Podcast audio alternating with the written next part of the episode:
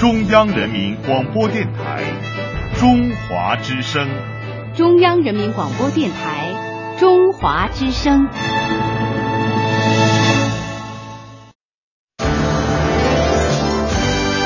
中华之声正点播报。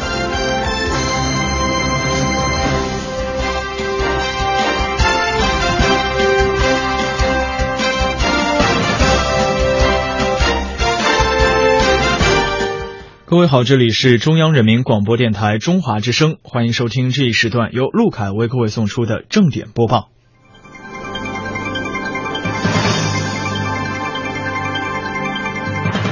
首先，一起来关注头条消息。八月十二号晚间二十三点三十分许，天津港的瑞海公司危险品仓库发生了火灾爆炸事故。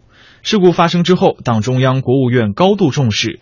中共中央总书记、国家主席、中央军委主席习近平立即作出了重要指示，要求天津市组织强有力力量，全力的救治伤员，搜救失踪人员，尽快的控制、消除火情，查明事故原因，严肃的查处事故责任人，做好遇难人员亲属和伤者的安抚工作，维护好社会治安，稳定社会情绪，注意科学施救，切实的保护救援人员安全。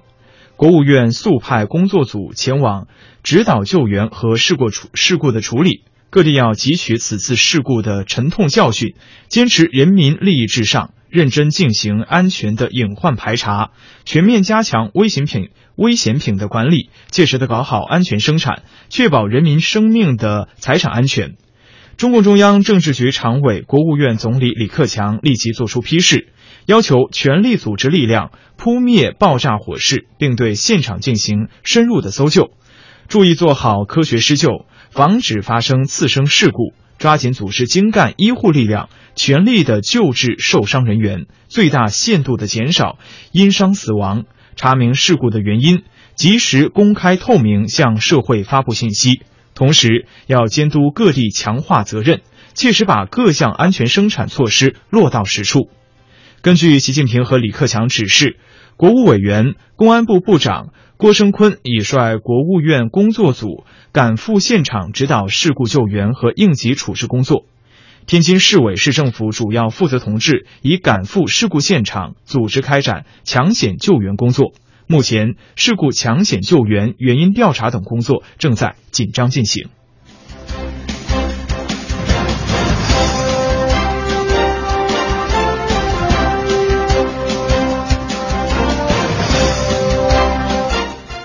外交部发言人华春莹十三号就美国媒体炒作涉华网络安全问题回答记者提问时表示，中国政府是网络安全的坚定维护者。他表示，中国和美国都是互联网大国，在网络安全领域拥有着共同重要的利益。网络安全问题本应该成为两国合作点，而非摩擦源。我们希望美方本着建设性的态度，停止对中方不负责任的攻击和指责，在相互尊重和信任的基础之上，为两国的网络安全领域开展合作创造必要条件，并与国际社会一道，推动构建和平、安全、开放、合作的网络空间。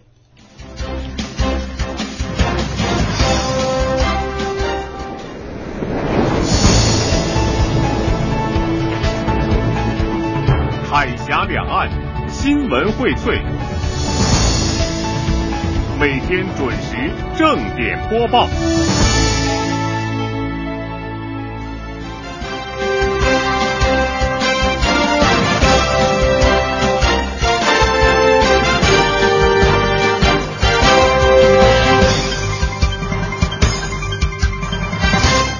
这里是中央人民广播电台中华之声，欢迎继续收听这一时段为各位送出的正点播报。接下来，一起来关注文化娱乐方面的消息。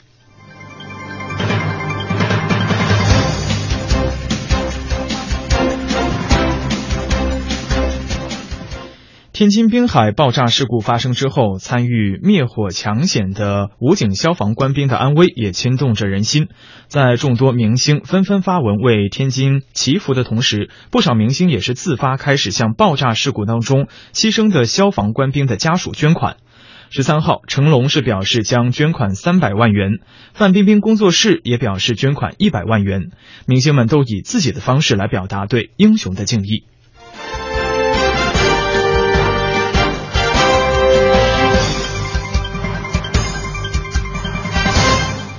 八月十三号，天津卫视广告运营中心也是发表了声明，表示为了沉痛的悼念天津滨海新区爆炸事件当中的遇难者，天津卫视原定于本周四播出的《宝贝你好》《爱情保卫战》，周五播出的《爱的正能量》以及部分商业广告将暂停播出。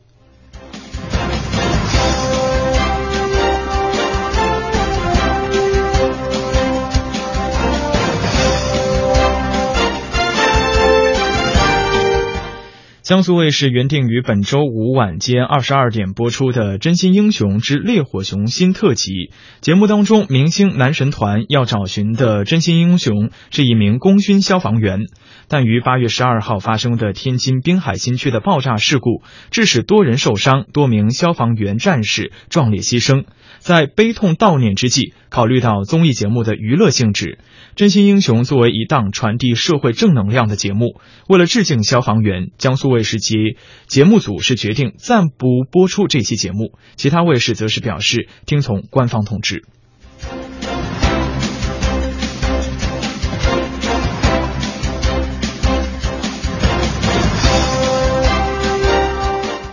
十三号下午，电影《第三种爱情》原定在北京市举行新闻发布会，但是与普通发布会不同的是，制片人窦霞携两位主演刚刚公开恋情的刘亦菲、宋承宪上台宣布，为了表达对天津爆炸事故死难者的哀悼，发布会临时取消。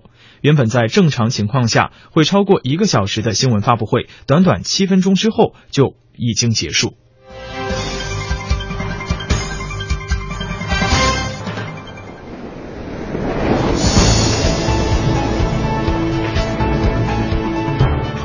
两岸新闻荟萃，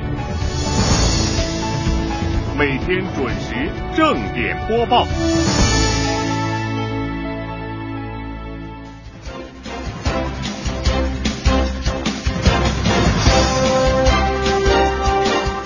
中华之声正点播报，最后要和大家一起来关注的是体育方面的消息。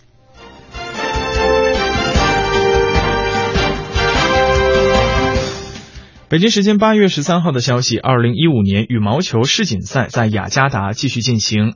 男子单打方面是展开了第三轮的角逐，中国队的两大高手都顺利过关。老将林丹是压制住了丹麦的新秀，他以二比零轻松获胜。头号种子陈龙虽然是遇到了一些麻烦，但他是直落两局过关。他们俩也是携手的晋级八强。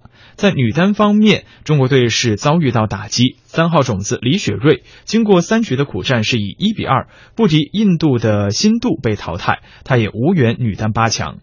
另外，在其他的赛事方面，张楠、赵云磊和徐晨、马竞是携手进入到混双的八强，卢凯和黄雅琼则是先赢后输，遗憾出局。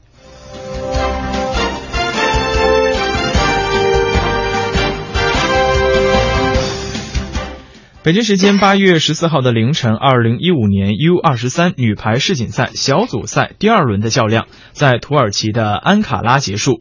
B 组的中国队虽然遭遇日本的有力抵抗，但是在激烈的一起竞争四局之后，是最终中国队以三比一力克了对手，斩获小组赛的两连胜。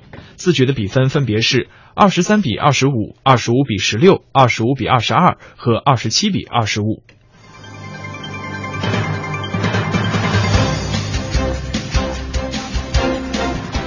网球赛场方面，八月十四号的消息，总奖金超过四百一十七万美元的 ATP 世界巡回赛一千赛罗杰斯杯展开了第三轮的争夺。七号种子西班牙的球王纳达尔是经过了两盘激战之后，以两个六比三力克了俄罗斯的老将尤兹尼，顺利的晋级八强。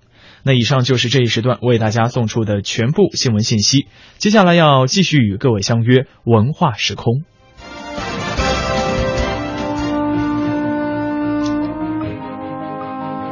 实报道，客观评价，洞悉两岸风云，人文关怀，专业资讯，创造温馨生活。中华之声新闻综合频道。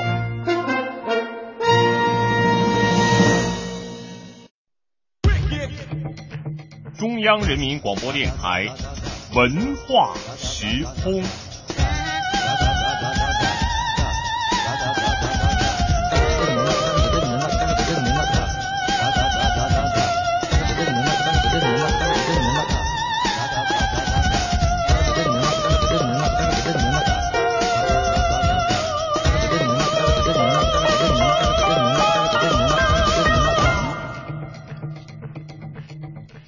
欢迎两岸的听众在这一时段锁定频率中华之声文化时空节目。今天依然是陆凯与各位相约，来到今天文化时空节目的上半时段，首先要和大家一起来分享两首抗战主题的歌曲。首先要听到的是《怒吼吧黄河》。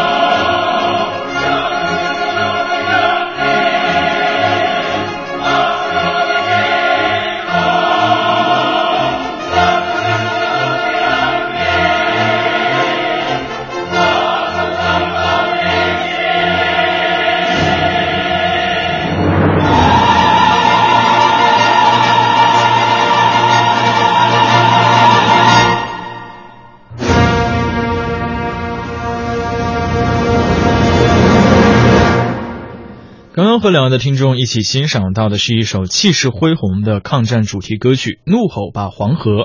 那接下来要和大家分享的是今天要听到的第二首抗战主题歌曲，名字叫做《歌唱二小放牛郎》，一起来欣赏。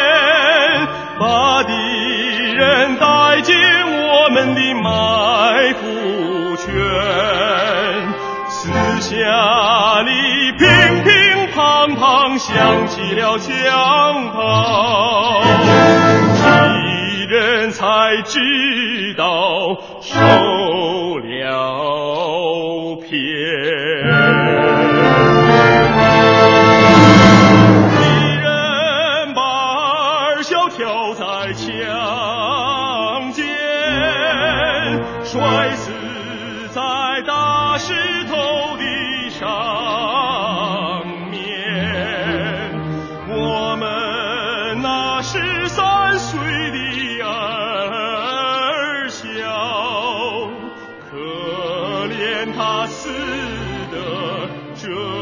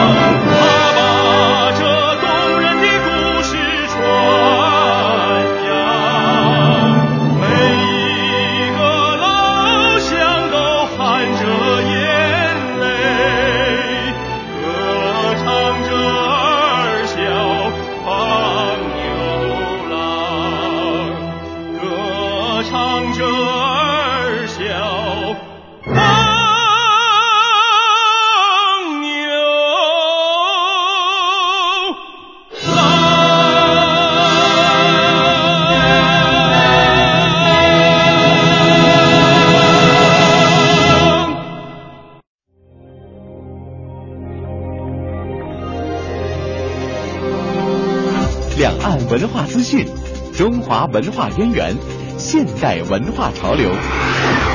欢迎走进文化时空。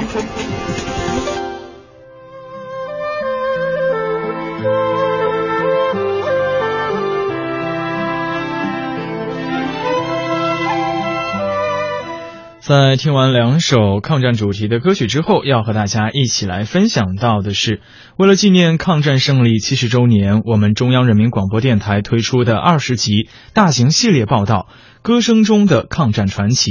那该节目也在中国之声、经济之声、都市之声、对台湾广播中华之声、对港澳广播华夏之声、文艺之声、中国高速公路交通广播、中国乡村之声等频率同步播出。今天要和两岸的听众一起来分享的是第五集《歌声中的抗战传奇》，主题是我们都是飞行军。难忘的经典旋律，不朽的抗战传奇。中央人民广播电台纪念抗战胜利七十周年大型系列报道《歌声中的抗战传奇》，请听第五集《我们都是飞行军》。采制中央台记者崔天琪。一九三七年八月二十三号晚上，一列火车从上海西站开出，驶往郑州。车上有一群上海文化界救亡演剧队的年轻人，他们沿着铁路，每到一地都要给当地民众进行抗日救亡的演出。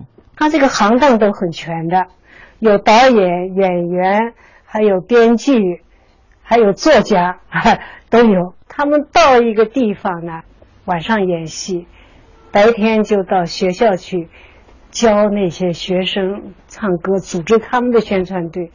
说话的人叫贺一秋，当时他三十四岁的父亲贺路汀是演剧队里的作曲和指挥。借着演剧队到达西安的机会，他们向八路军驻西安办事处提出到前线去。这是一样，这个是另外的也是，这靠窗户那炕桌，就就放那里面就可以写东西了。在山西临汾城郊的刘庄八路军办事处，一间土房、一铺土炕、一张炕桌，成为贺路汀未来三个月的唯一生活设施。然而。一部伟大的作品即将在这张战火中的炕桌上诞生。我们都是神枪手，每一个子弹小一个敌贺路汀的女儿贺玉秋说：“贺路汀之前并不知道敌后游击战，到了临汾之后，才第一次听说并亲眼见到游击战是如何将日寇打得闻风丧胆。”而八路军最高领导的讲解，则让贺路汀对游击战有了更深刻的理解。朱总司令嘛，给他们做那个游击战争的一些报告，另外还有贺龙啊，这个给他们座谈，他们呢也到部队去体验生活。来自战争前线的直接感受，让贺路汀灵感闪现。中国音乐学院教授、音乐史学者戴鹏海说。游击队歌中富于弹性的小军鼓节奏，就源自于贺路汀的亲身体验。天天躲防空洞，敌人飞机俯冲的时候，轰炸机啊，那个机枪的，他就突然就想到，哎呦，他啊，有点像小军鼓的声音。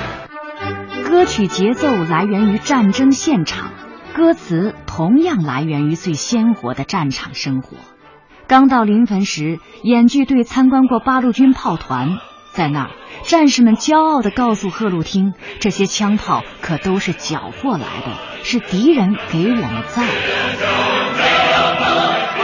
就这样，抱着抗战必胜的信念，带着对游击队员的赞美，游击队歌诞生了。一九三八年春节，演剧队为战士们表演了合唱，歌曲迅速传遍了全军。八年抗战见证了中国共产党领导的敌后抗日游击战的巨大威力。游击队歌作为这场堪称世界历史上规模最大、质量最高的游击战的记忆，将永载史册。听众朋友，您可以登录央广网中国之声官方微博微信了解更多内容。也可以下载喜马拉雅音频客户端收听本期节目。还可以通过爱奇艺网站收看同名视频内容。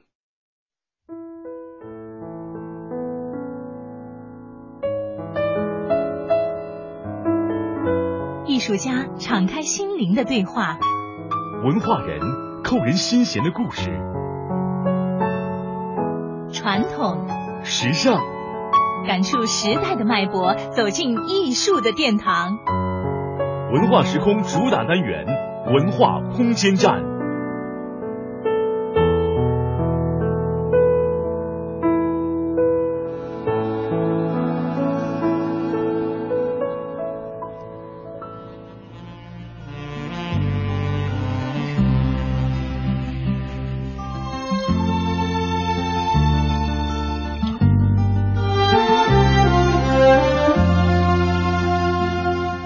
欢迎两岸的听众继续锁定频率中华之声文化时空节目，进入到今天的文化空间站环节。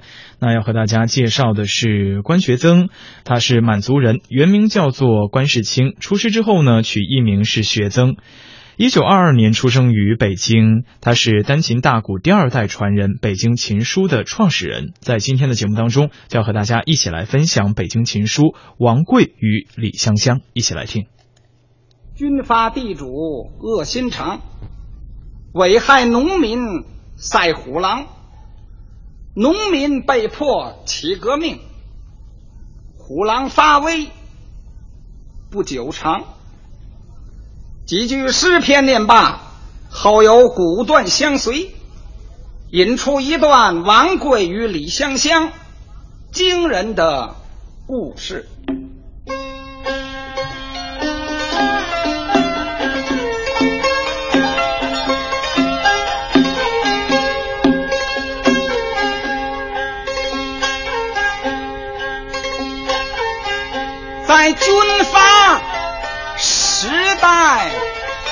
百姓遭殃啊，穷人被迫受饥荒，空着肚子挨饿，没钱把粮食买，财主家的金银啊！用斗量，在三边死阳湾出了一件事，谁听见此事，谁把心伤。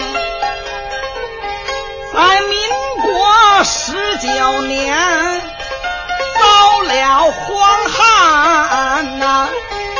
只旱得无风起土，树叶焦黄，寸草不收啊，年景大迁，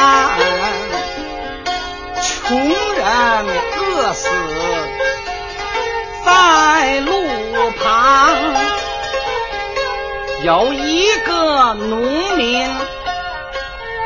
叫王麻子，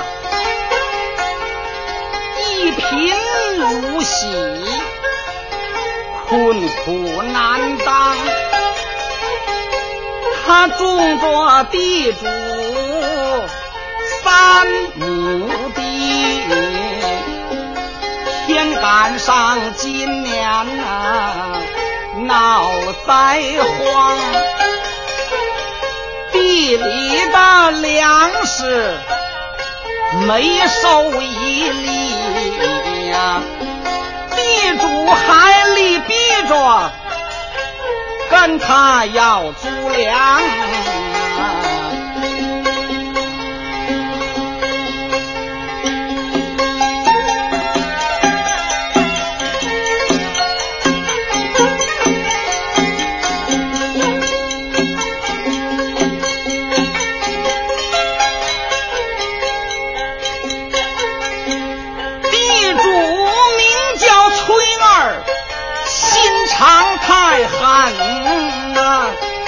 他没拉过人屎，丧尽天良。农民谁看见他，谁害怕？他简直是当地的土皇上，以才仗势，横行霸道，男霸女，打死人不抵偿。好地他有几百顷啊，骡马成群，另外还有很多的牛羊。光打手他养着有一百多个，一说话就讲究拿刀动枪。这一天找王麻子来把地租要，只吓得王麻子体似筛糠。作揖施礼，又把二爷叫，说你老人家要原谅我今年的灾荒，一粒米全没收，我天天吃树叶儿，我有心交租，可真是没有粮。等明年秋收，年成好啊，我把两年的珠子一起送到府上。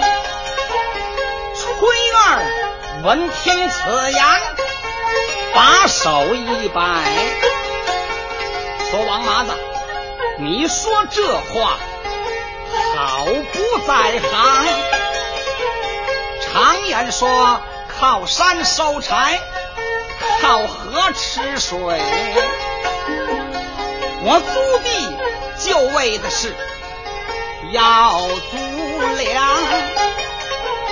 据你说，今年年景不好啊，那么谁又敢保明年年头儿准强？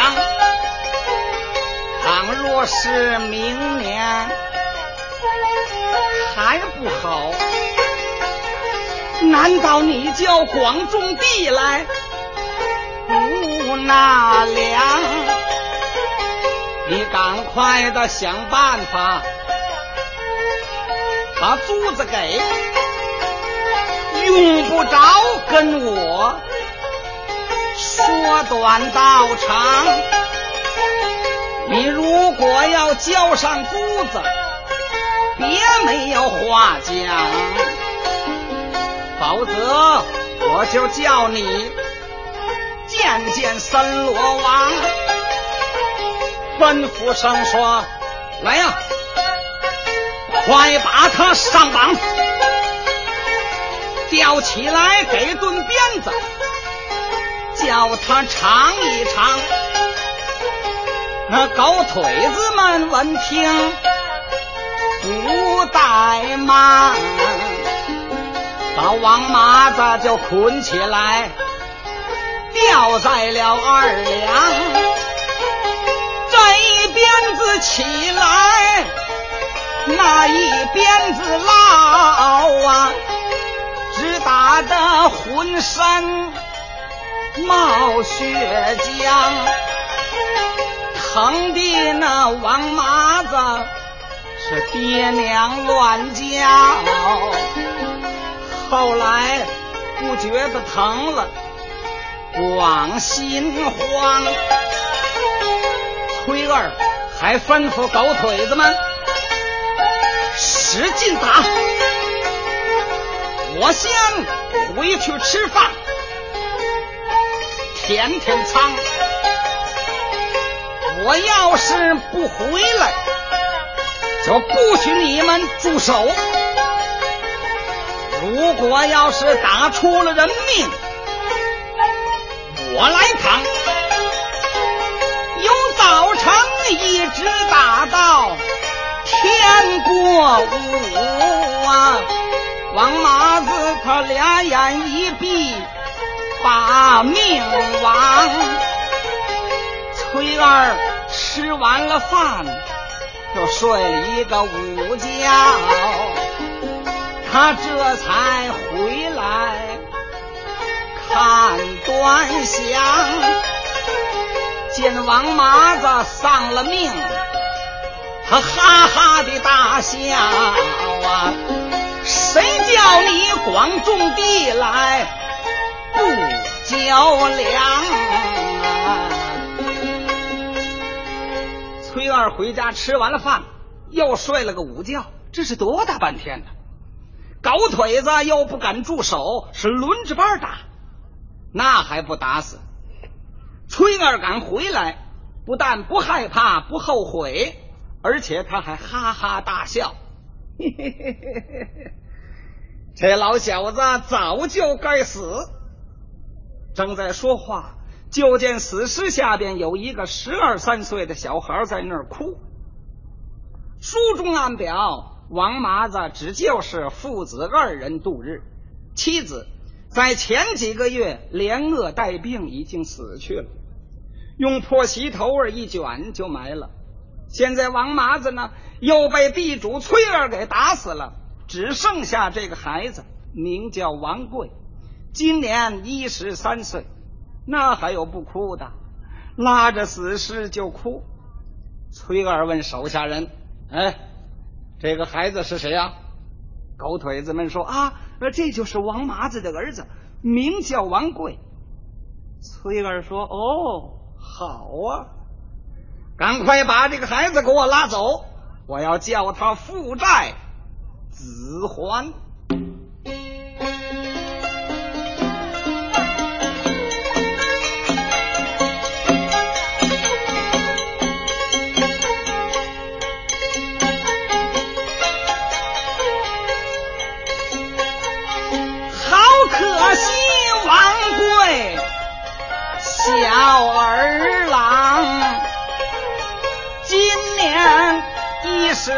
岁，父母双亡，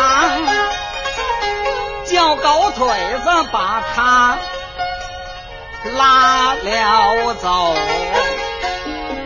硬叫他给地主做工顶猪粮，白天。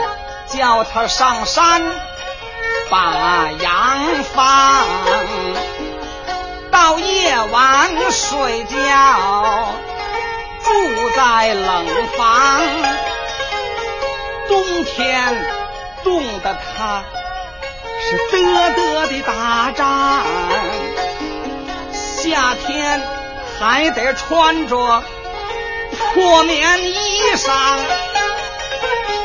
一年四季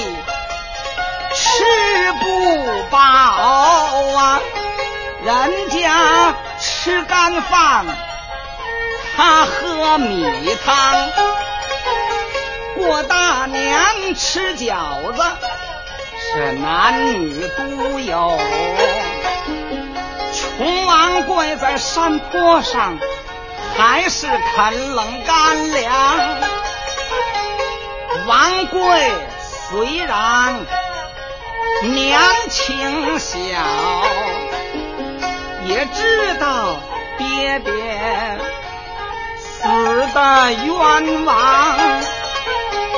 父母并没在一坑里埋葬，这都是崔二害的我家破人亡。爹爹败害没把仇报，我还得给人家白放羊，这仇恨都在心内放啊，这痛苦全在肚子里头装啊。王贵现在只是孤身一人，父母双亡。起初，父亲埋在哪里，自己全不知道。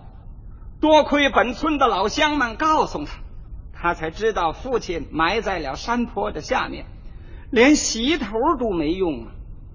自己常常就偷着到坟前掉几点眼泪，并且就说：“日后我一定要给您报仇。”王贵就这样吃苦受罪，在崔儿家里头过了五年。本村的老乡对这件事情全都不服。单说本村里头有一个人姓李，名叫李德瑞，此人忠厚老实，对王麻子被害的事情，他是非常生气。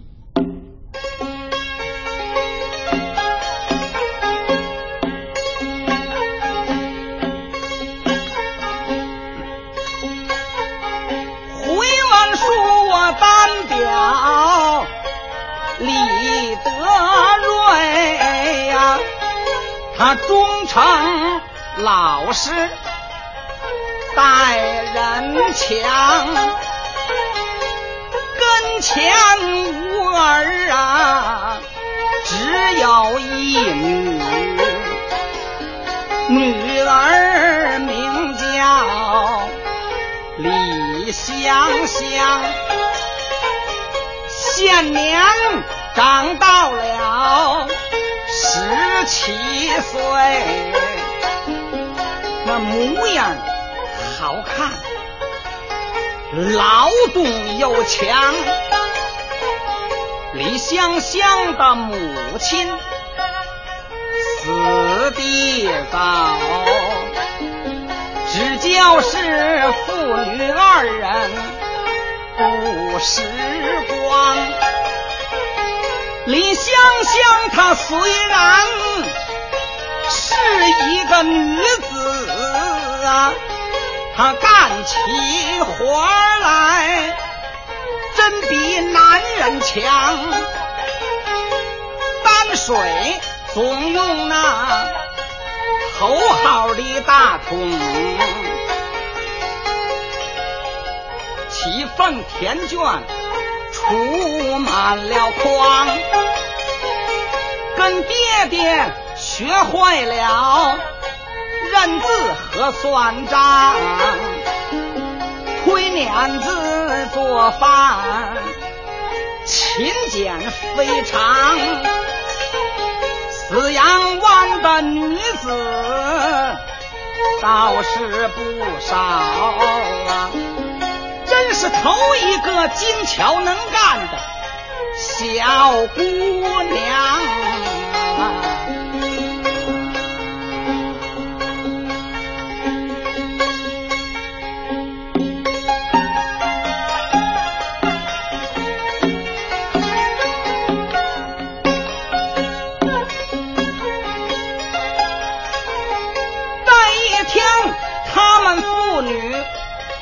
地里把活做呀，来了那王贵，放着一群羊，李德瑞就拉住了王贵的手，止不住的那两眼泪汪汪，说王贵，我跟你的爹爹。我们两个相好，我们老哥俩的交情不平常。提起来，你的爹爹死的太苦，在崔二的皮鞭下把命亡。你这杀父之仇，至今未报，又给他白放了这几年羊。想起来这年头啊，真可恨，穷人就无处诉冤枉。我把此话呀对你讲啊，可不能把这仇恨扔在一旁啊。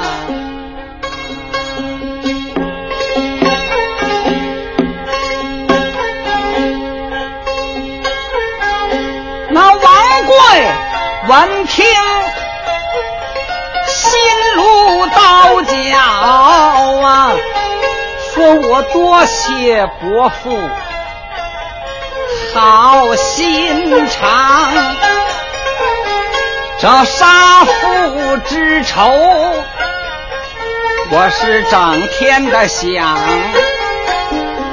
但只是我孤不敌众，绕不敌强。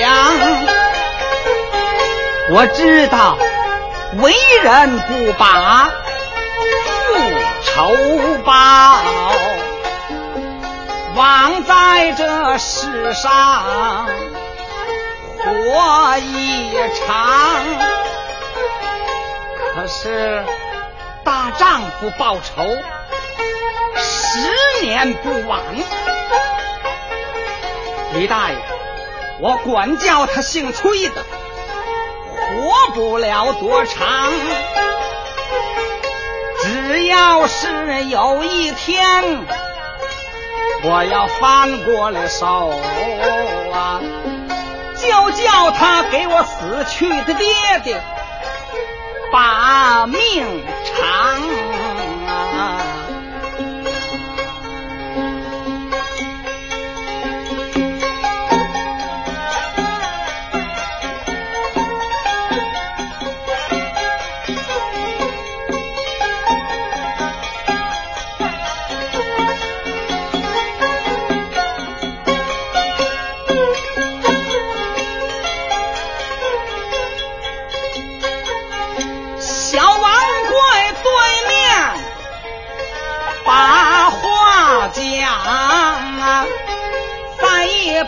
就惊动了李香香，心里说：四阳湾的男儿倒不少，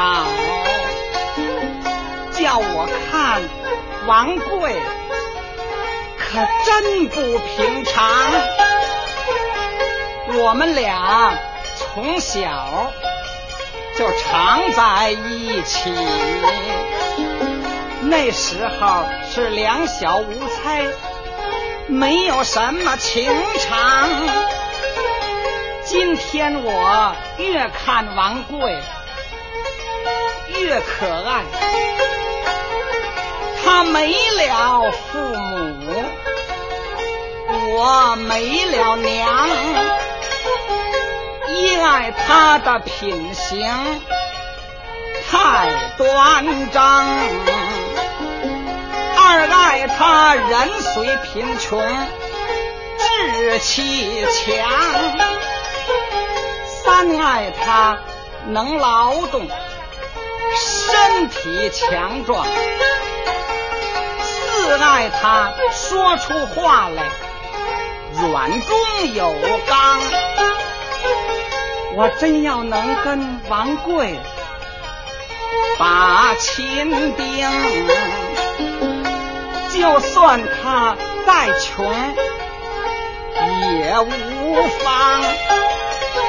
先不说李香香爱上了王贵，我再说王贵也爱上李香香，一爱他作风朴素，心慈面善。二爱他个子不大，身体可健康；三爱他女子能把庄稼活做；四爱他聪明伶俐，说话又大方。两个人的心里都一样。全都是心里有话，口难张。他们俩从此就有了情谊，不知不觉的日久天长，双方的感情越来越好啊！光想着凑到一块儿谈谈心肠，李香香哪天全想着看看王贵，王贵要有一天看不见李香香啊，他心里头也发慌。李香香常到南洼。来挖苦菜，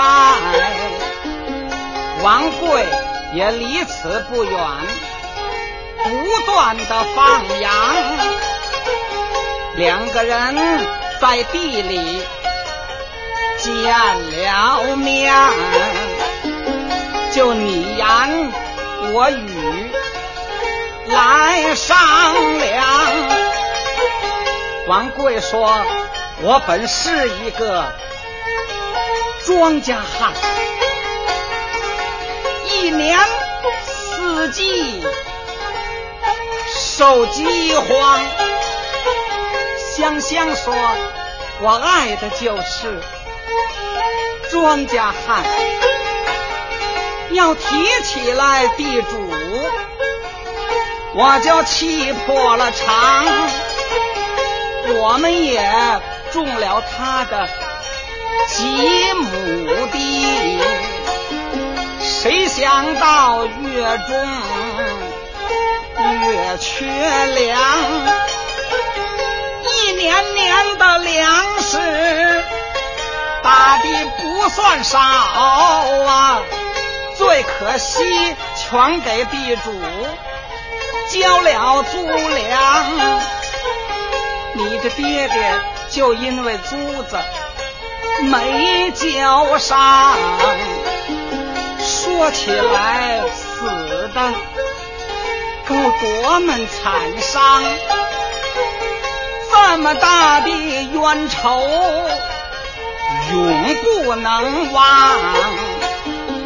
也不知几时才能报冤枉。今天咱们俩。在这儿来相会呀，还不知以后见面在什么地方啊。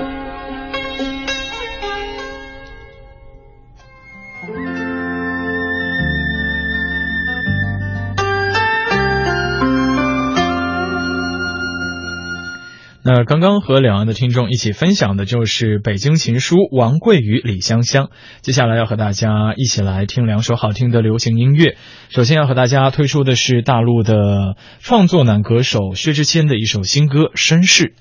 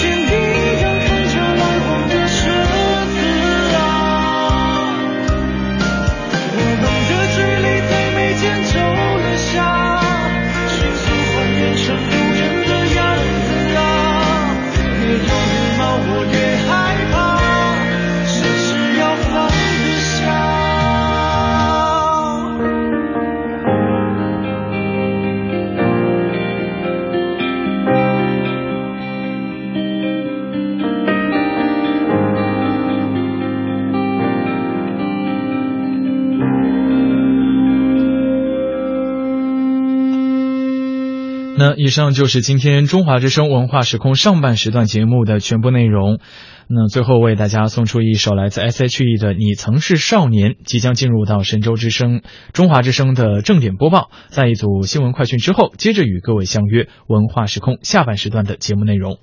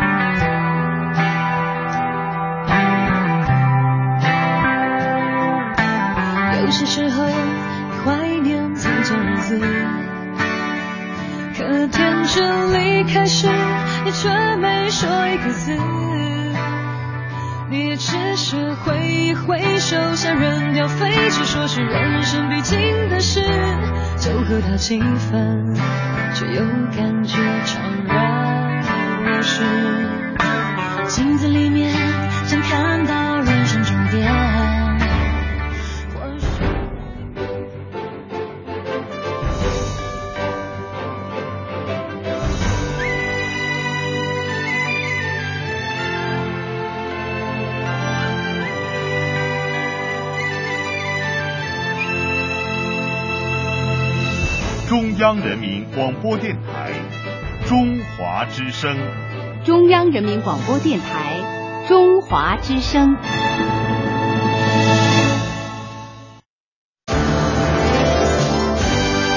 中华之声正点播报。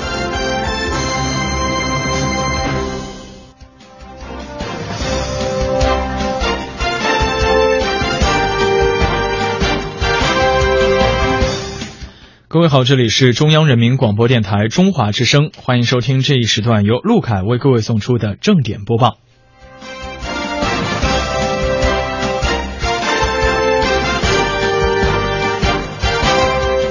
首先，一起来关注头条消息。八月十二号晚间的二十三点三十分许，天津港的瑞海公司危险品仓库发生了火灾爆炸事故。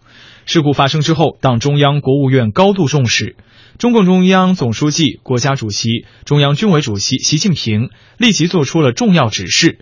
要求天津市组织强有力的力量，全力的救治伤员、搜救失踪人员，尽快的控制消除火情，查明事故原因，严肃的查处事故责任人，做好遇难人员亲属和伤者的安抚工作，维护好社会治安，稳定社会情绪，注意科学施救，切实保护救援人员安全。国务院速派工作组前往指导救援和事故处理。各地要汲取此次事故的沉痛的教训，坚持人民利益至上，认真进行安全隐患排查，全面加强危险品管理，切实搞好安全生产，确保人民人民的生命财产安全。中共中央政治局常委、国务院总理李克强立即作出批示，要求全力组织力量扑灭爆炸火势，并对现场进行深入的搜救，注意做好科学施救，防止发生次生事故。抓紧组织精干医护力量，全力的救治受伤人员，最大限度的减少因伤死亡，查明事故原因，及时公开透明向社会发布信息。同时，要督促各地强化责任，切实把各项安全生产措施落到实处。根据习近平和李克强指示，国务委员、公安部部长郭声琨已率国务院工作组赶赴现场指导事故救援和应急处置工作。天津市委市政府主要负责同志已赶赴事故现场，组织开展抢险救援工作。目前，事故抢险救援、原因调查等工作正在紧张进行。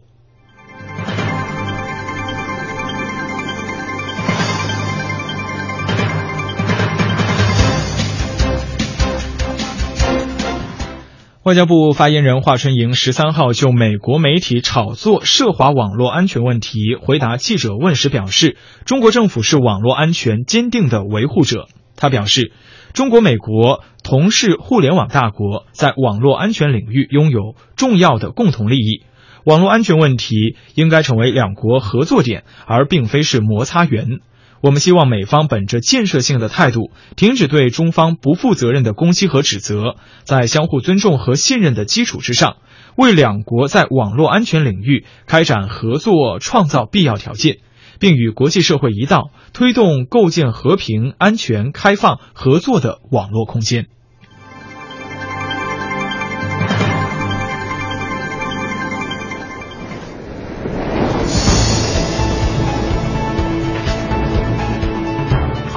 两岸新闻荟萃，每天准时正点播报。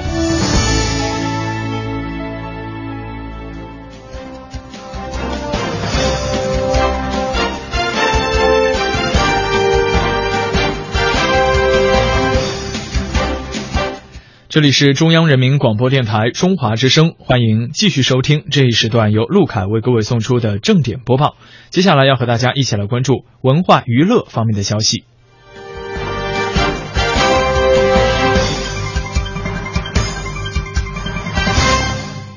天津滨海爆炸事故发生之后，参与灭火抢险的武警消防官兵的安危也牵动人心。在众多明星纷纷发文为天津祈福的同时，不少明星也自发开始向爆炸事故当中牺牲的消防官兵的家属捐款。十三号，成龙表示将捐款三百三百万元，那范冰冰是工作室也是表示要捐款一百万元。明星们也是以自己的方式来表达对于英雄的敬意。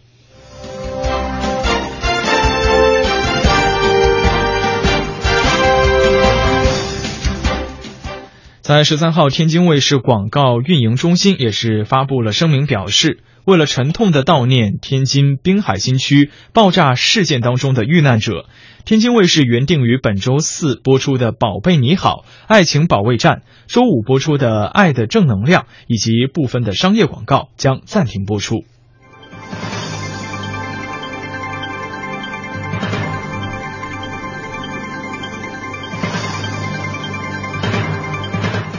另外，江苏卫视原定于本本周五晚间二十二点播出的《真心英雄之烈火雄心》特辑节目当中，明星男神团要寻找到的真心英雄是一名功勋消防员。但是于八月十二号发生的天津滨海新区的爆炸事故，致使多人受伤，多名消防员战士壮烈牺牲。在悲痛悼念之际，考虑到综艺节目的娱乐性质，《真心英雄》作为一档传递社会正能量的节目，为了致敬消防员，江苏卫视及节目组也是决定暂时不播出这期节目。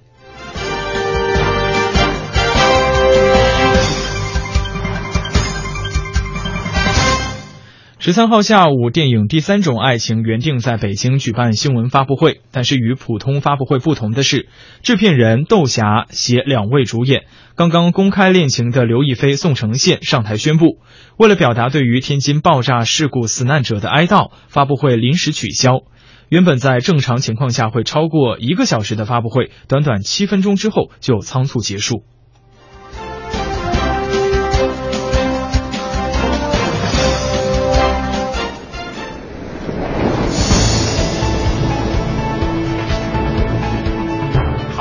两岸新闻荟萃，每天准时正点播报。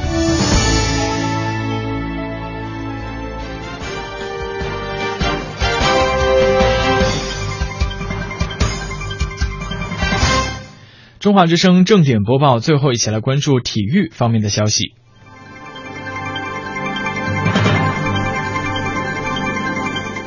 北京时间八月十三号的消息，二零一五年羽毛球世锦赛在雅加达继续进行，男子单打展开了第三轮的角逐。中国队的两大高手林丹以及陈龙都顺利过关，老将林丹压制住了丹麦的维汀哈斯，他以二比零是轻松获胜。头号种子陈龙虽然遇到了一些麻烦，但是他也是直落两局过关，他们携手晋级八强。中国队在女单的赛场是遭遇到打击，三号种子李雪芮经过三局苦战，以一比二不敌印度的新度被淘汰，她也无缘本次女单八强。另外的场次当中，张楠、赵云磊和徐晨、马进是携手进入到混双八强，卢凯和黄雅琼则是先赢后输，遗憾出局。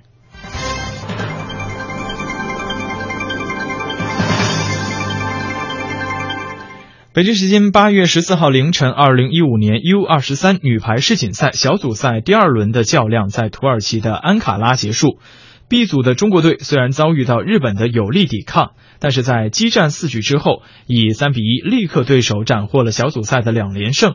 四局的比分分别是二十三比二十五、二十五比十六、二十五比二十二和二十七比二十五。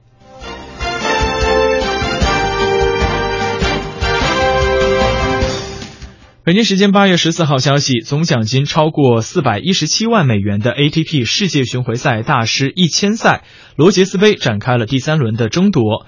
七号种子西班牙球王纳达尔经过了两盘激战之后，是以两个六比三力克了俄罗斯的老将尤兹尼，顺利晋级八强。纳达尔在四分之一决赛的对手将是四号种子锦织圭，亚洲一哥在稍晚结束的比赛当中以两个六比四击败了戈芬，拿到了最后一个八强席位。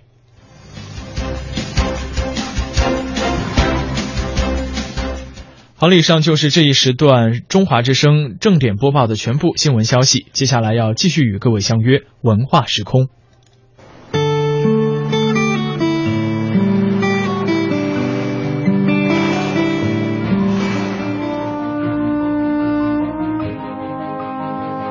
报道，客观评价，洞悉两岸风云，人文关怀，专业资讯，创造温馨生活。中华之声新闻综合频道，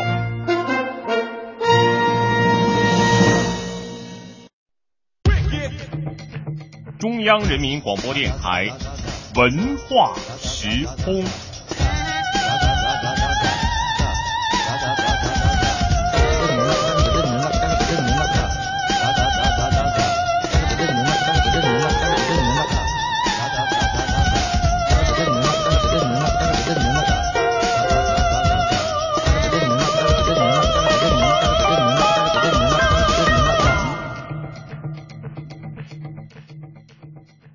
解落三秋叶，能开二月花。过江千尺浪，在义勇为小时候，乡愁是一枚小小的邮票，我在这头，母亲在那头。书香袅袅，书香袅袅，两岸同声。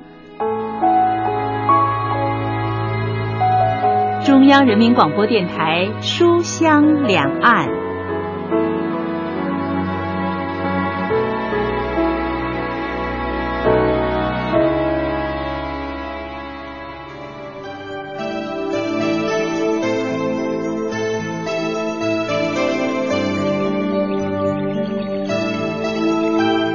欢迎两岸的听众继续锁定频率，中华之声文化时空节目来到今天节目的下半时段，依然是陆凯与各位相约。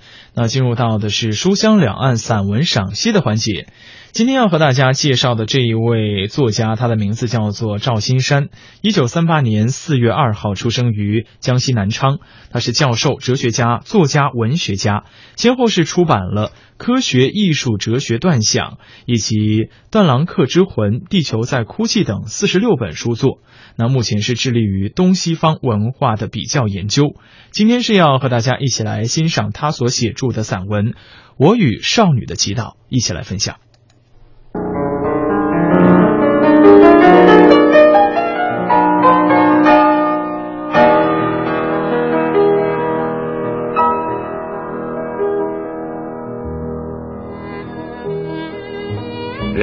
生，某些重大情感性事件，往往是同一首曲子组结在一起的。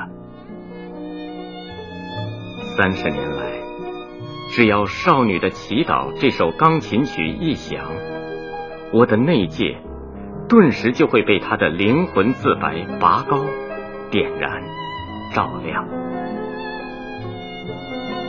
音乐形象。祈祷中的少女，恰如在蓝天底下五月的原野上采摘一朵紫罗兰的少女。微风拂起衣裙，比在正常现实生活泥潭中挣扎的不祈祷的女人要温柔许多，纯洁许多，高贵许多，更接近。我心中一夜理想风帆的追求，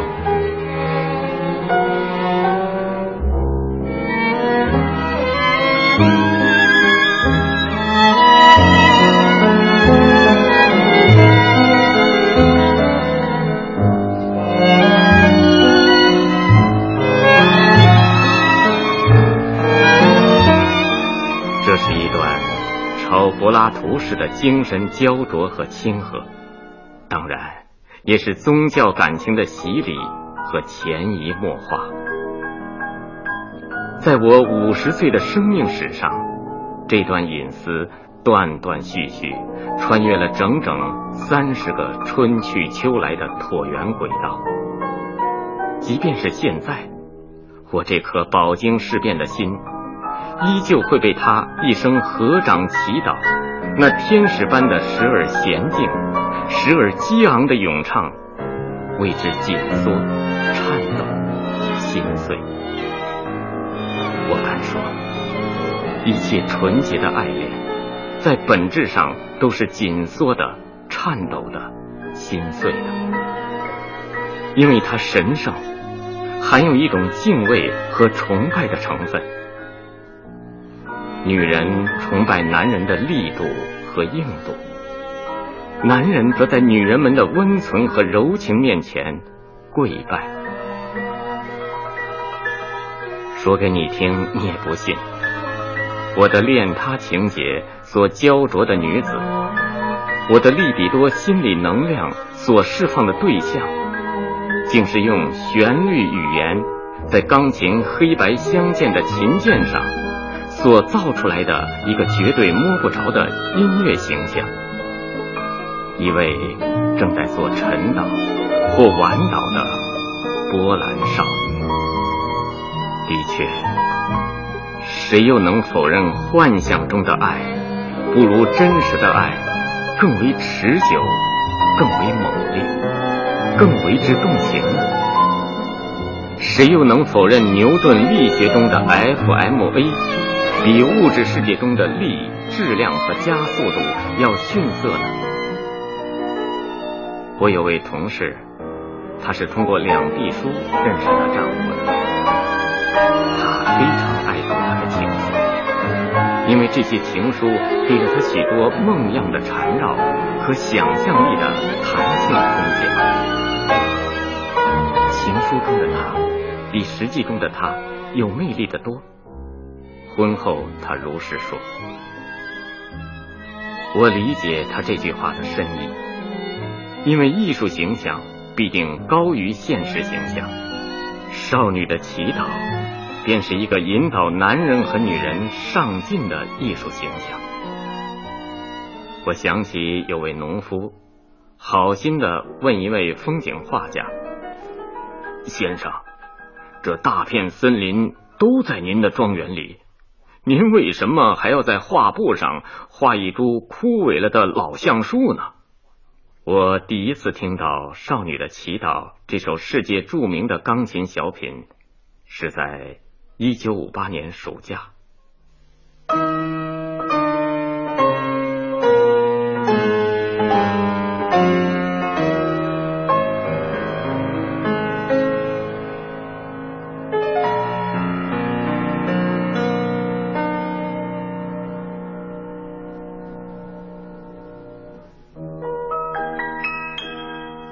当时要听到这首曲子，可不像今天这样容易，因为没有收录机，电子音响设备远不如现在这么普及。像往年假期那样，因为我是拿助学金的穷学生，没有路费回南方探亲，只好孤单单的继续留在北大校园里。也许，当一个人在物质生活，处在贫困的时候，他的精神幻想生活就会空前显示些活力。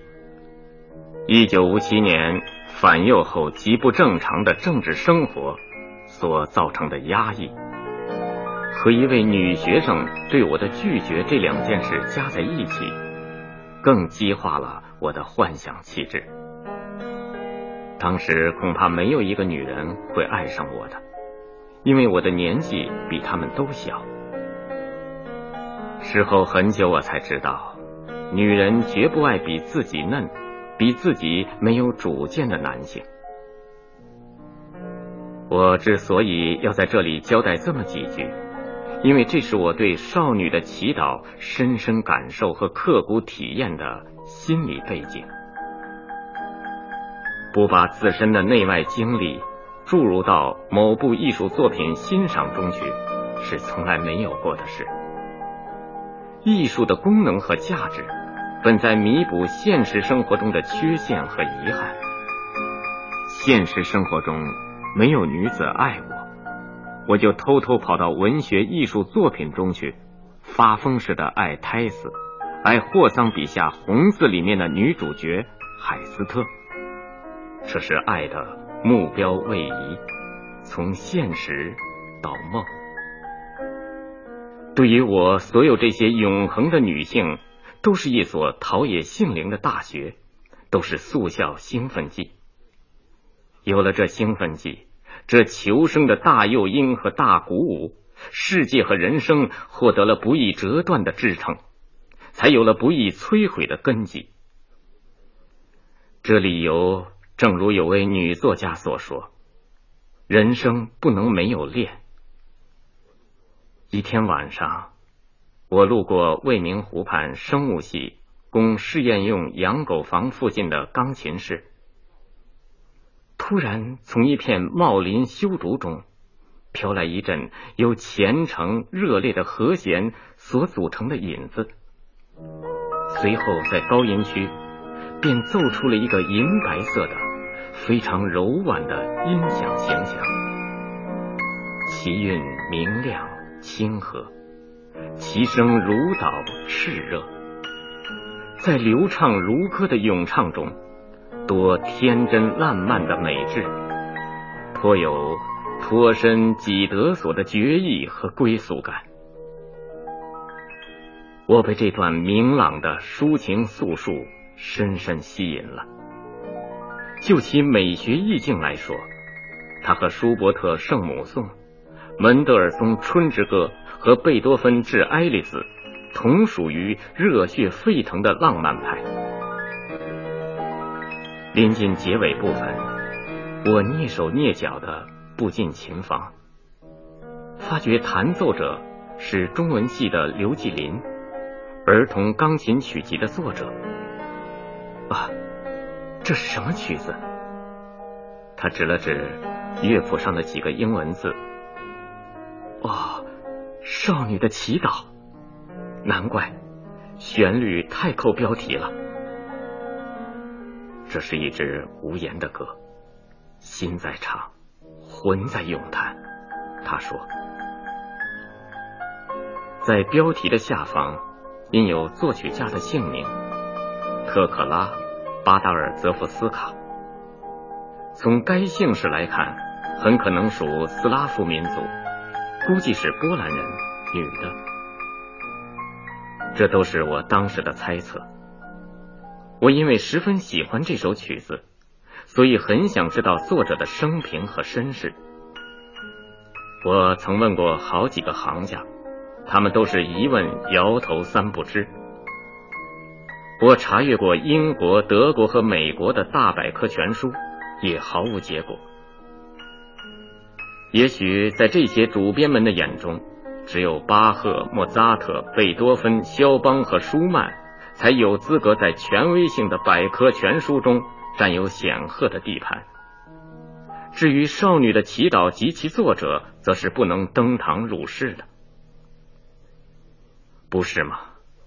在世界各地一切规格较高的大型音乐会的曲目中，我从来就没有看过《少女的祈祷》同贝多芬的钢琴奏鸣曲和肖邦的夜曲并列在一起演奏。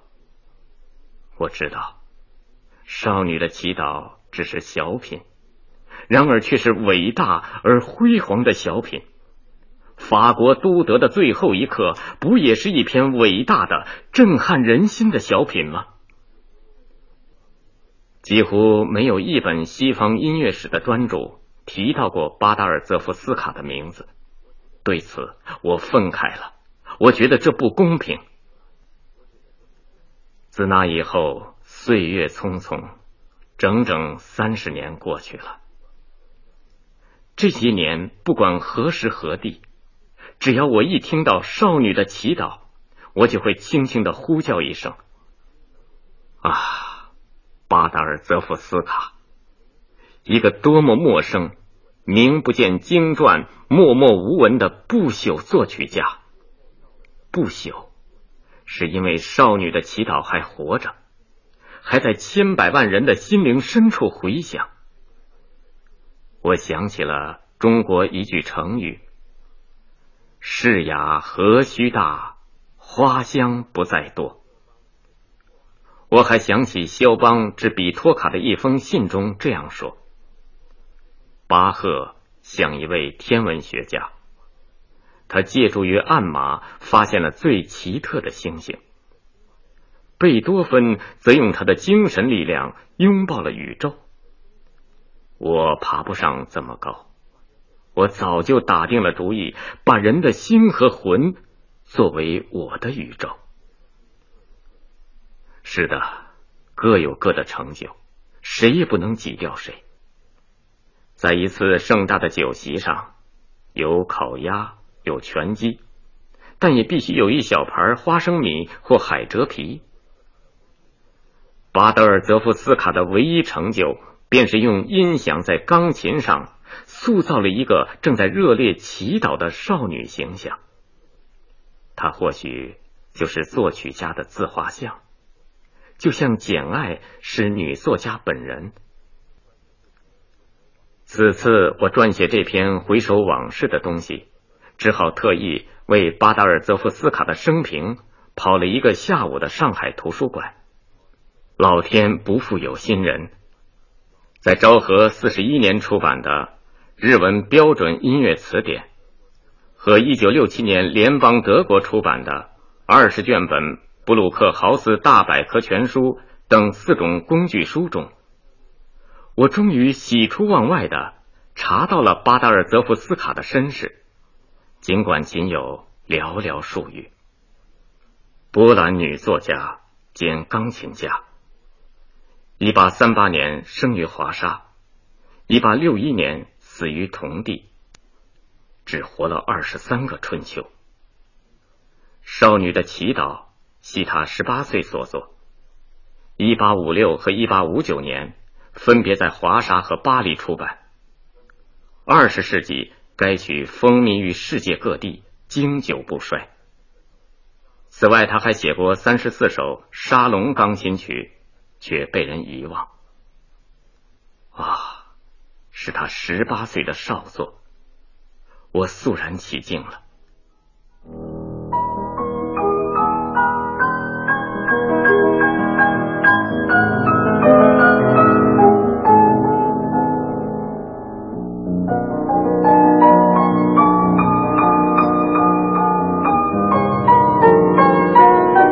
也许天妒他的才华。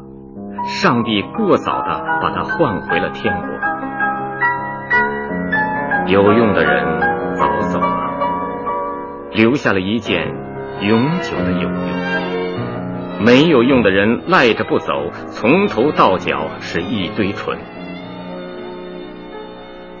他的履历就像他的生命一样简洁，他的身世宛如他的绝唱，那么清澈透明。在十九世纪灾难深重的波兰夜空，久久的缭绕回荡。对于我，有关他的生平这点信息也就够了。三十年的小谜解开了。今天，我趁此机会，把这一风木寒烟空断魂的信息，转告给喜欢这首曲子的万千听众，也算是我对作曲家的最好悼念。而且还是我对他这唯一一首传世之作的感激之情。我想起中国一句古诗：“其人虽已没，千载有余情。”三十年来，少女的祈祷如秋风朗月之夜，宇宙澄清，上下天光，烛影摇动。多少次洒播在我的焦灼心田，多少次安慰了我漂泊羁旅的灵魂。尤其在我的青年时代，在少年威特烦恼的苦闷时期，他给了我感情的皈依、幻想的寄托、爱欲的升华。艺术世界的定义，正是爱欲受压抑后的升华。我想起了护士的起源。一八七零年普法战争，法国伤员甚多，男看护短缺，伤兵情绪极烦躁。后来破例招聘了一批女护士，结果伤兵情绪立刻稳定，伤口愈合的又快又好。少女的祈祷与我，就有平息灵魂的骚乱。包扎好内心伤口的功能，在过去的岁月，我的内伤实在太多了。少女的祈祷，其实是十八岁的巴德尔泽夫斯卡的祈祷。祈祷，永远是同诗的超越和哲理的沉思联系在一起的。祈祷，是你通过诗的情绪。在同上帝交谈，沉思，则是你面对生之不易、死之可期，潜心对人生真谛的探索。祈祷中的少女都是天使，都很美，因为她的头上有一圈圣光弥漫。试问，一个正在做诗的超越的少女？哪有不美的道理？一九八四年，我去教堂体验生活。我好奇地问一个青年：“为什么来做礼拜？”他说：“是为了找女朋友。”我愕然了。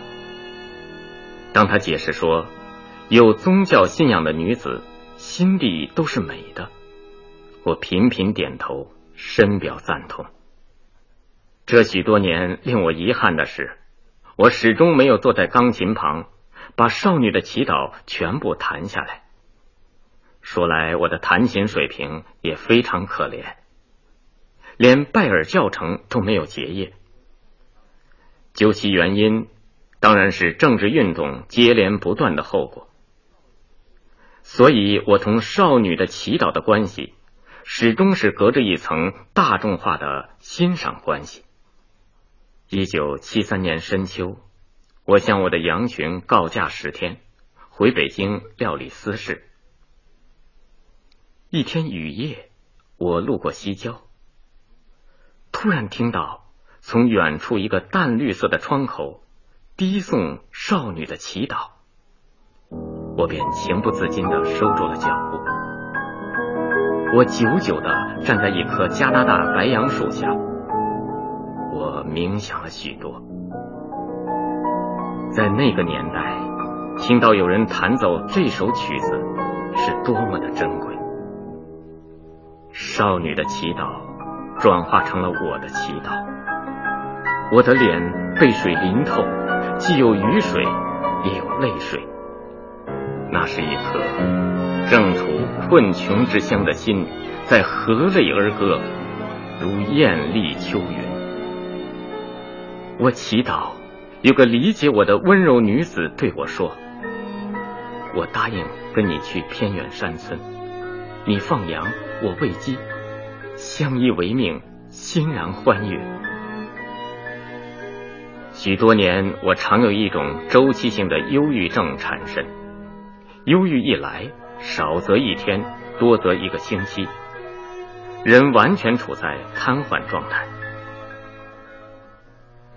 我永远也不会忘记，我最后一次忧郁症，便是少女的祈祷将它驱散了结的。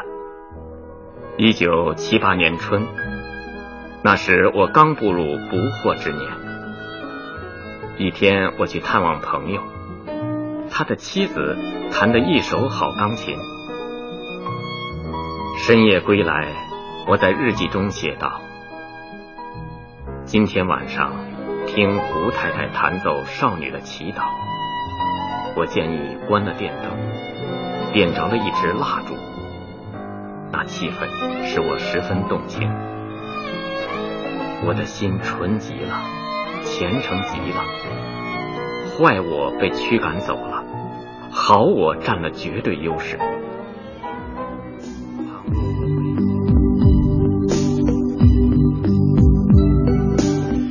和各位一起进入到今天节目的最后一个单元——天天剧场，要和大家继续来分享广播剧《左耳》的第十九集。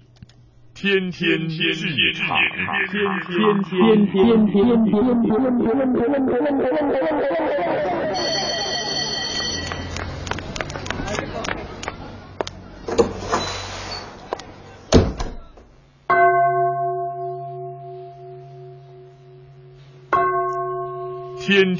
剧场。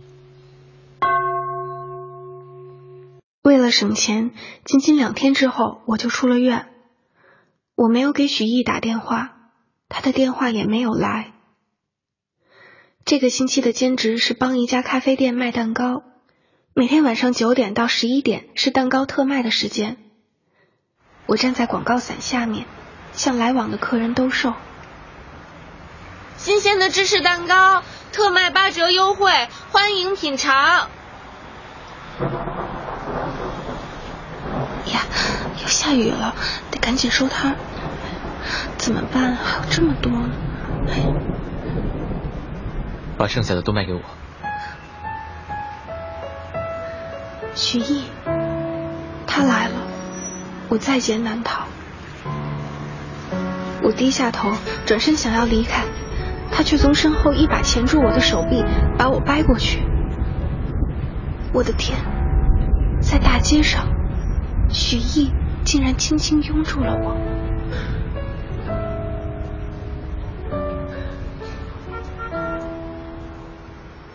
丽儿，奇怪了，我想念你。他的拥抱是那样轻，若有若无。我手里的蛋糕应声而落。也许是残留在指尖的奶油，让空气中忽然有了爱情的味道。我认命的闭上眼睛。跟我走吧。我傻不拉几的跟了上去。我们肩并肩走在午夜的上海大街上，这一带不算繁华，再加上快下雨了，路上已经没有什么行人。十一月的梧桐树叶子还算密，在扬起的风里一阵阵飘落下来。十七岁的自己，曾经多么渴望与他这样并肩而行。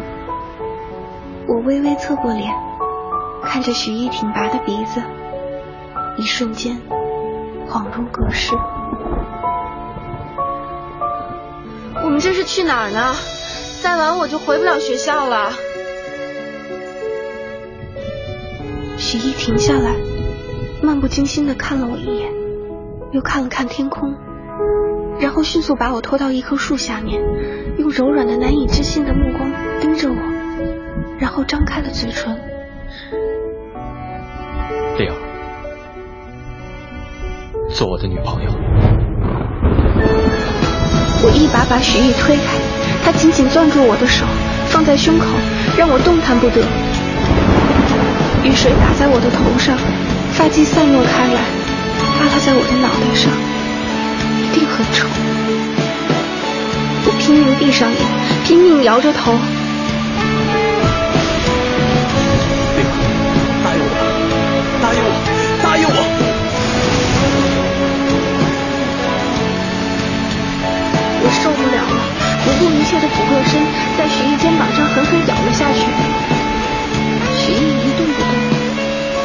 终于哭了出来，一边哭一边用我的旧跑鞋狠狠踩他。许毅的手稍微松开了一点，我把手抽出来。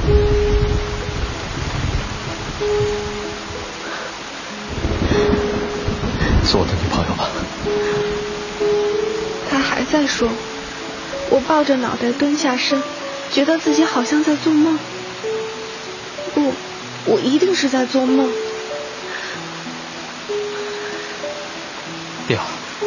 你起来，答应我。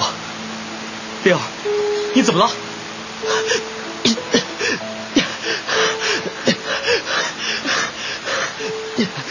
朦胧中，他把我背了起来，往学校的方向跑去。朦胧中，我又听见他说：“我是不会喜欢你的。”朦胧中，巴拉死死的抱着我，徐毅被无数只脚踢倒在地，头上冒着鼓鼓的鲜血。我的脑袋又重又疼，一切的一切都像一锅开水似的，在我的脑海里翻滚起来。来，雨太大了，我们到那边去。许一背着我冲进一家商场的屋檐下，我们两个都湿透了，我冷得直发抖。他伸出手，徒劳的替我拍打着身上的雨水。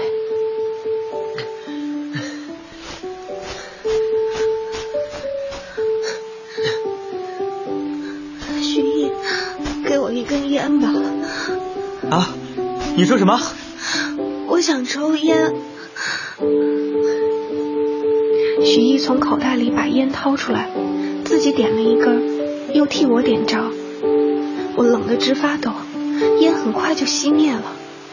许一又过来替我点，我推开他，固执的扭过头去。丽儿，你愿不愿意听我说？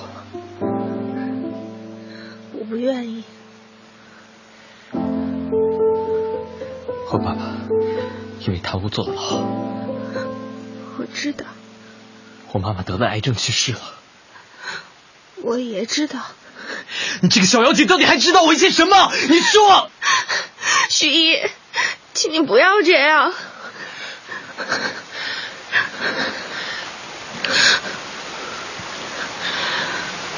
你一定是爱我的，对不对？你不会骗我的，对不对？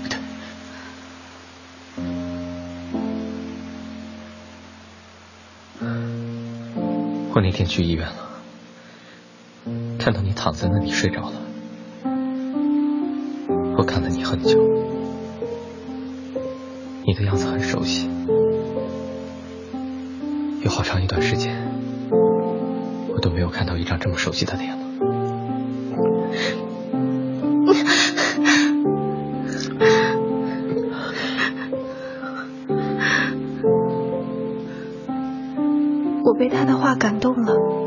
情不自禁的看向他。许毅的脸突然逼近，然后他咬住了我的嘴唇，我的心狂跳起来，想要推开他，他却顺势把手附在我的手上面，紧紧的按在他胸口，不肯松开。这是我第一个吻，在陌生城市的夜晚，无人的滴着雨的屋檐下。终于献给了我亲爱的徐艺，我流着眼泪，心里那么疼，那么疼。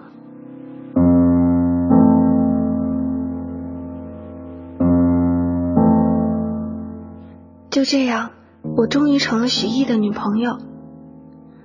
交往之后的某一天，我们一起坐在公园的椅子上，我看着一本杂志，上面说。接吻时会把女人的手放在胸前的男人，才是真正爱她。我看着这句话笑了起来。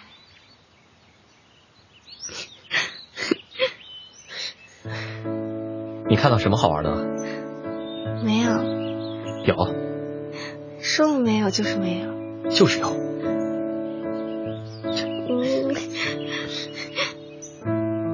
你越来越胖了，耳朵猪。你才是猪，耳朵猪，猪耳朵，你又咬我，还来，哎，叫的这么惨，你才是挨宰的猪。好啊，你看我怎么收拾你。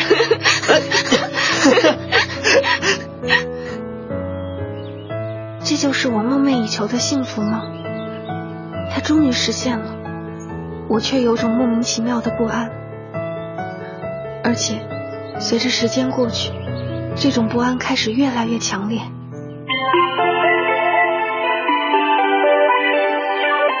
丽儿，想我没有？没想。可是我在想你，丽儿。在这个世界上，也许你不算最美的女孩子，但你一定是最美好的女孩子。我把手机从右耳换到左耳，紧紧的贴着。请你再说一遍好吗？他也许说了，可是我没有听见。我的左耳还是这样，在最关键的时刻失聪。不过我没有告诉许毅，就像我其实也不是很了解他一样。我们都是受过伤的孩子，敏感、脆弱、多疑。我唯一的希望是。我和他的爱情能够朝我想象的方向发展，不要什么大起大落、跌宕起伏，平安就好。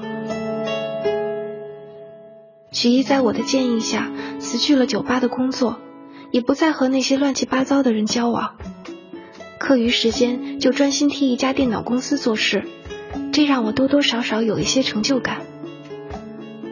不是很忙的时候，我们就待在一起。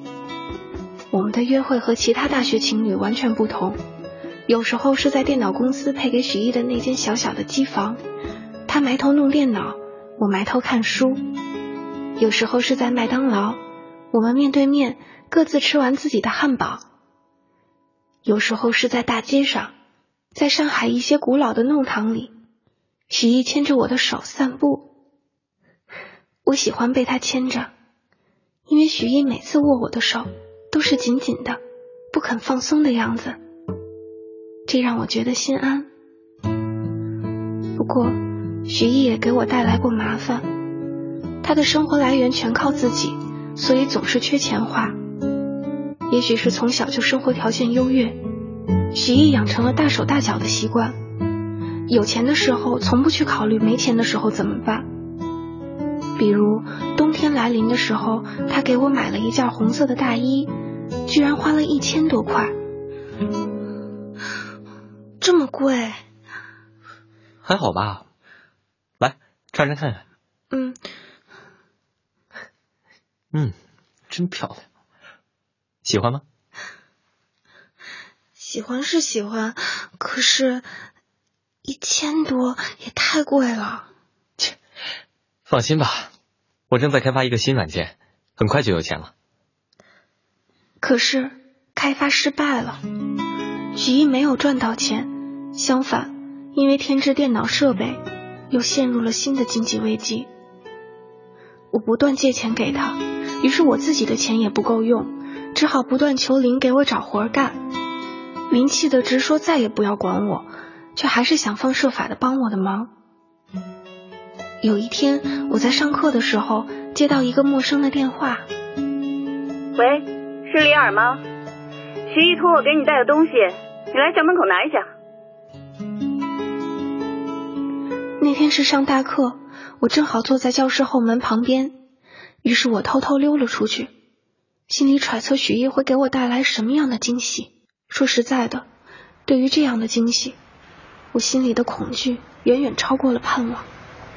出了校门口，一个打扮时髦的女生忽然跳到我面前：“你是不是丽儿？”“对，我是。”哼！她重重的扇了我一耳光，然后跳上出租车，扬长而去。我捂着脸，疼的蹲在了地上。大约两三分钟之后，才能站起身，慢慢走回宿舍。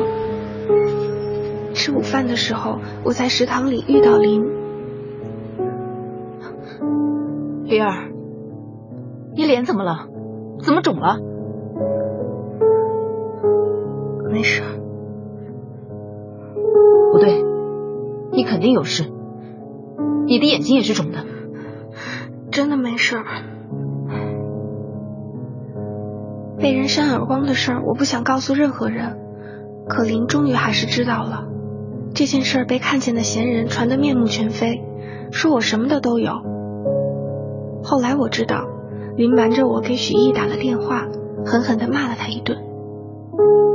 周末，许毅让我去他们学校找他，他在校门口接我，一看见我就把我揽进怀里，爱怜的摸了摸我的脸。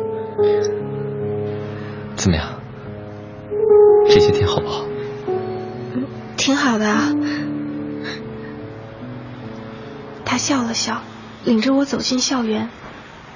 一路上，经过的女生用各种各样的眼光看着我们。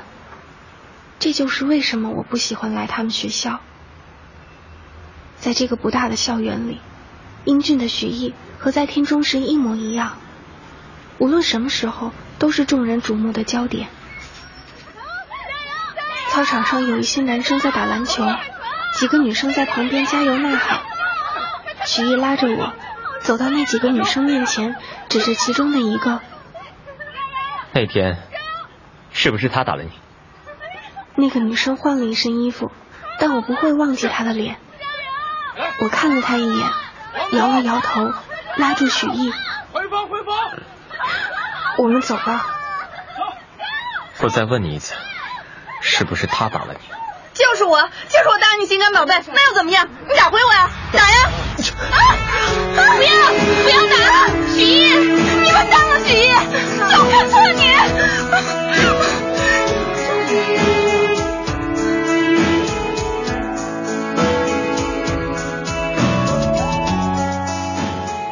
为动手打了女生，许一在校园里的人气急速下降，大家看他的眼光都怪怪的。不过许毅一点都不在乎，他把我搂在怀里，轻轻地摇晃着。六，这一辈子我不会欺负你，谁要敢欺负你，我也绝对不让。为什么对我这么好？因为你对我好。这个世界上唯一真心对我好，而且不求回报的女孩。我把头抬起来。看着许毅，我以为他会吻我，可他没有。看了我好长时间，最终艰难的转过头去。我们之间有一些莫名的障碍，不过这没有什么，只要他有耐心，我更有的是耐心。很快，春节临近了，我们都放了寒假，我很想和许一一起回家。我想了很久，怎么向他提出这个要求，同时尽量不要刺激到他。可最终，他还是很坚决的拒绝了我。丽儿，你留在上海陪我过年好不好？这个，爸爸妈妈早就在等我回家了。如果我不回去，不管用什么理由，他们都会一起冲到上海来的。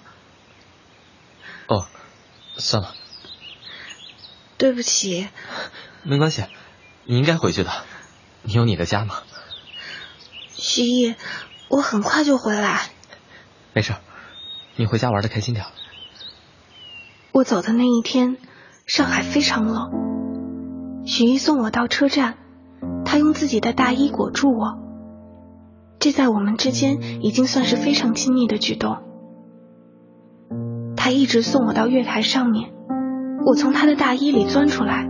跳上车，转过身看他的时候，忽然有一种想哭的冲动。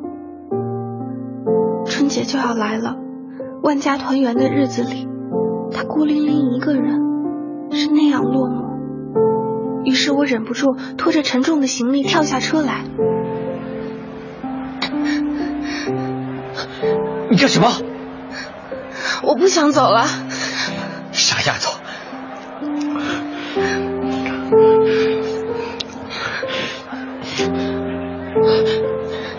回去！我不回去，我要留下来陪你。回去！回去！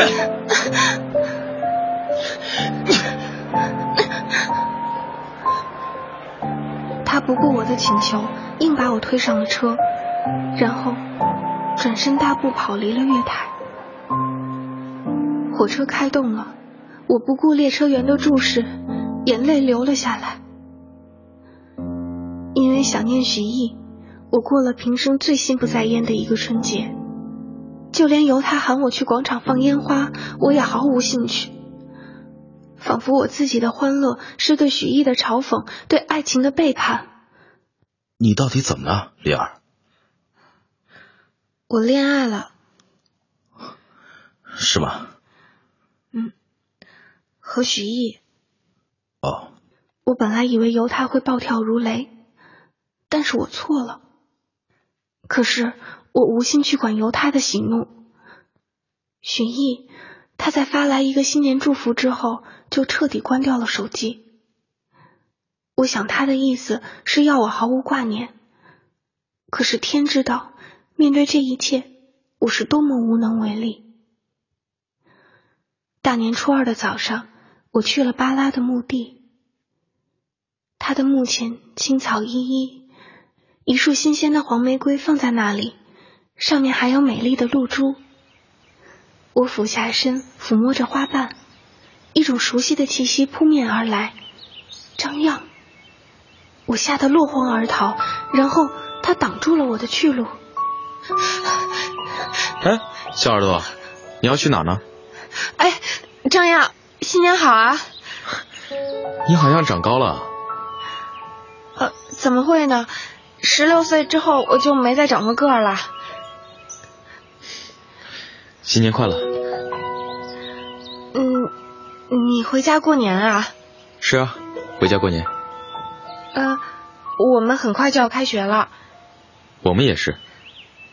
嗯，哎，你还在这里干嘛呢？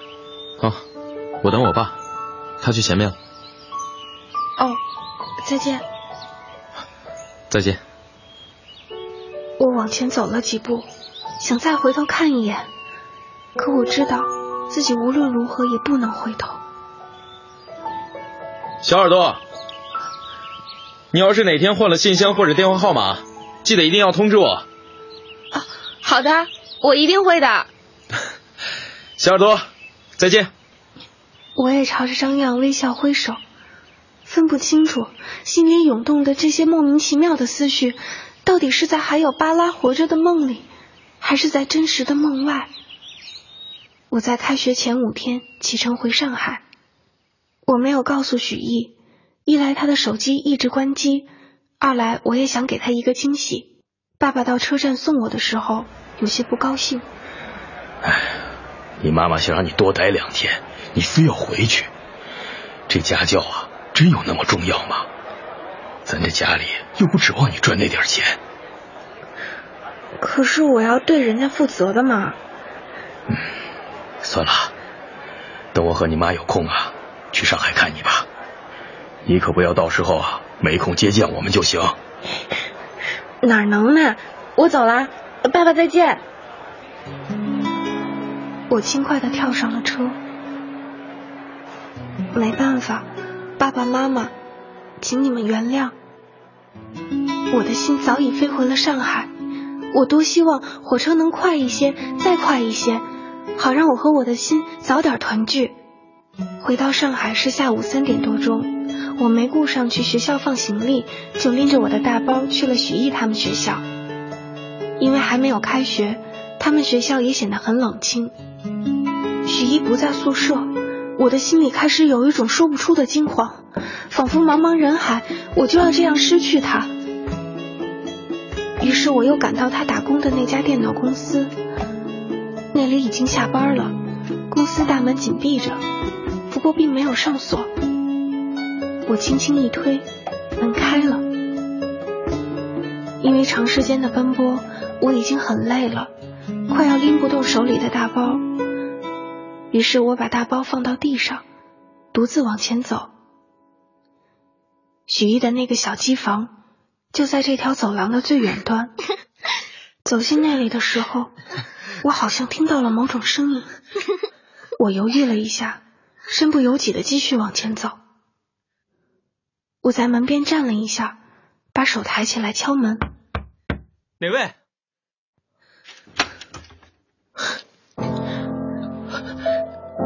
你怎么回来了？怎么这么早就回来了？许一站在门口，试图用身子挡住我的视线。我望向里面，看到有一个身影坐在暗处，红色的长裙，海藻一样的长发，我看不清他的脸。丽儿，不要乱想。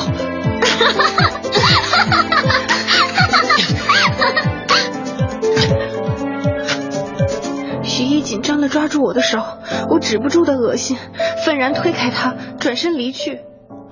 好了，亲爱的听众朋友，以上就是今天中华之声文化时空节目的全部内容。陆凯在北京，代表今天的责任编辑齐鹏，感谢各位的陪伴和收听。明天同一时间与各位相约文化时空节目，不见不散。Game over。一整个学期，我找了好多好多兼职，把自己弄得比上个学期还要忙碌。林看着着急，忍不住逼问我。是不是那个小破孩又出什么事了？要你帮他填窟窿？你说呀！没事，你别问了。你，你这个小孩，哎，不管你了，自己的身体自己看着办。他不知道我和徐毅已经分手，也不知道我的钱其实够花。